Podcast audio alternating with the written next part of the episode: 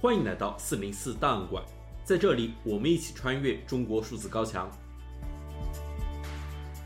尽管中国的言论审查和舆论管控日趋严峻，国家对公民的监控也无处不在，但我们依然可以看到那些不服从的个体，顶着被删号、被约谈，甚至被监禁的风险，对不公义勇敢发出自己的声音。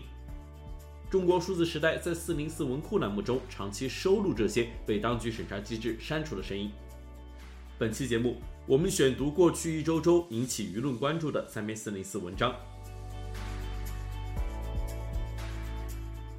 二零二三年十月三十一日，微信公众号“法治江西”发布了一篇名为《对所有集权专制者都不要奢求人性与善良》的文章。该文很快就遭到审查机制删除。随后，该号作者发布停更通告，称该号编导被网信部门请去喝茶。微信公众号“法治江西”自十一月一日起停止更新。在文章中，作者这样写道：“集权专制制度除了可以无底线地激发人性的邪恶以外，对社会的发展进步和人民的幸福是不会有任何促进的作用。”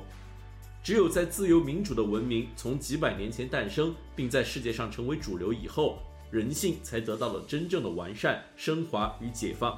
人类社会才真正得到了跨越式的发展，才只用了几百年的时间就创造了比集权专制社会几千年时间多亿万倍的精神财富和物质财富。所以说，一个真正的有前途的美好的文明的社会，首先应该是一个讲人性的社会。是一个到处充满友爱、真诚与善良的社会，是一个有规则、有底线、有公平正义的社会，是一个真正的人的社会，而不是半人半兽的社会。显然，集权专制社会永远不会达到这种境界，而只会让人们越来越邪恶，甚至还可能会走向极端民族主义乃至极端恐怖主义，比如。当今的世界就有着集权专制者与极端恐怖主义者同流合污的可怕趋势。当然，世界上绝大部分文明的人民是绝不会让这些集权专制者与极端恐怖主义者得逞的，是不会让他们继续危害世界的。因此，世界文明力量对这些邪恶力量的围剿也在紧锣密鼓地进行。不管这些邪恶力量结成什么邪恶轴心，还是什么邪恶同盟。不管他们如何回光返照，如何负隅顽抗，他们终究逃脱不了失败的命运。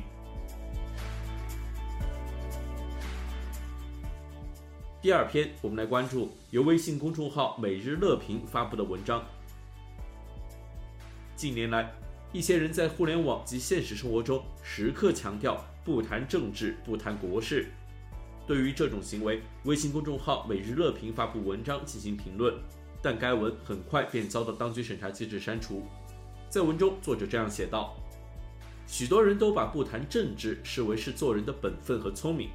这些各种表态透露出来了一个危险的信号。这说明对政治的恐惧感已经进入到了大多数人的骨髓里。同时，这也给人们展露出了另一个侧面：社会上言论空间收缩的逼仄感正在向我们一步步碾压过来。”有哪一条法律明文规定了公民不能谈论政治吗？显然没有。在我们国家里，关于什么人不能谈政治，刑法上早有规定。被剥夺了政治权利的人，那么来说，只要我们没犯法，没有被剥夺政治权利，每一个合法公民就都拥有宪法上明确赋予我们的政治权利。我们每一个人天生就有参与政治、讨论政治的权利。可现在有些人却要主动放弃他的政治权利，这显得愚蠢可悲。因为政治既然是关系到我们每一个人的事，它就不应该让我们感到害怕。国防、军事、外交使命、权力交接、人事任命，这些固然是政治，但民计民生、物价上涨、医疗教育、柴米油盐，这些同样是政治。我相信。大家都会希望人民生活富裕，社会文明友善，国家繁荣昌盛。可这一切不可能会从天上自动掉下来，我们每一个人都没有资格坐享其成。社会的文明进步，物质的富裕丰盛，离不开大家的共同努力创造。我们只有肩负起自己对社会应尽的责任、应有的义务，才能够建设成一个繁荣、富裕、文明的社会。而要达到这个美好目标的前提，需要我们每一个人去理解政治、关心政治，做一个合格的公民和一个正常的人。二零二三年十一月六日晚，黑龙江省佳木斯桦南县一所体育馆发生坍塌。事故发生时，有学生在体育馆内运动。该事故最终造成三人丧生。事故发生后，网民们在微博等社交媒体平台发帖质疑该体育馆为“豆腐渣工程”。南方周末也在其微信公众号上发布文章，对该事故进行回顾及评论，但原文很快就遭到删除。文中写道。黑龙江齐齐哈尔三十四中体育馆屋顶坍塌事发不足四个月，悲剧再次上演。相隔六百公里的佳木斯华南悦城体育馆也发生了屋顶坍塌。南方周末记者查询到，该体育馆属于悦城广场综合体的一部分，该项目开发商是黑龙江悦城房地产开发有限公司。公开招标信息显示，该项目共有两期，一期中标的建设单位是黑龙江海丰伟业建筑安装工程有限公司。开工日期二零一八年六月三十日，竣工日期二零一九年十月一日。二期中标建设单位是黑龙江省华优建筑工程有限公司，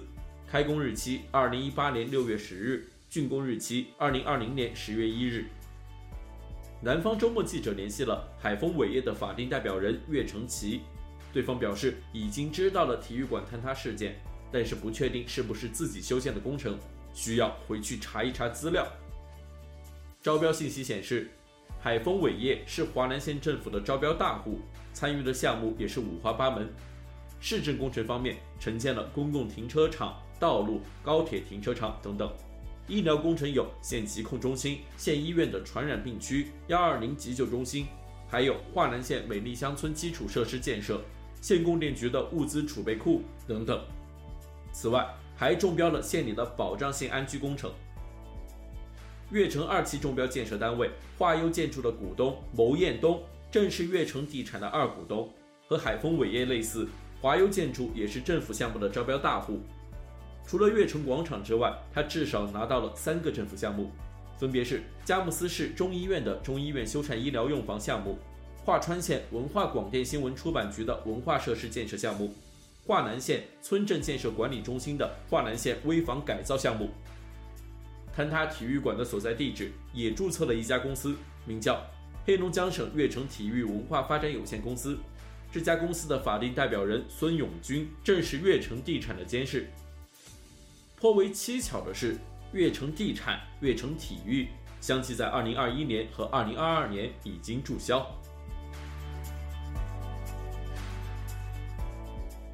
以上是本期选读的三篇四零四文章。文章全文见中国数字时代网站，这些作品版权归原作者所有。中国数字时代仅对原作进行存档，以对抗中国的网络审查。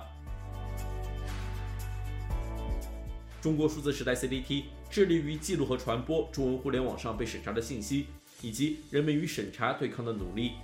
欢迎大家通过电报 Telegram 平台项目投稿，为记录和对抗中国网络审查做出你的贡献。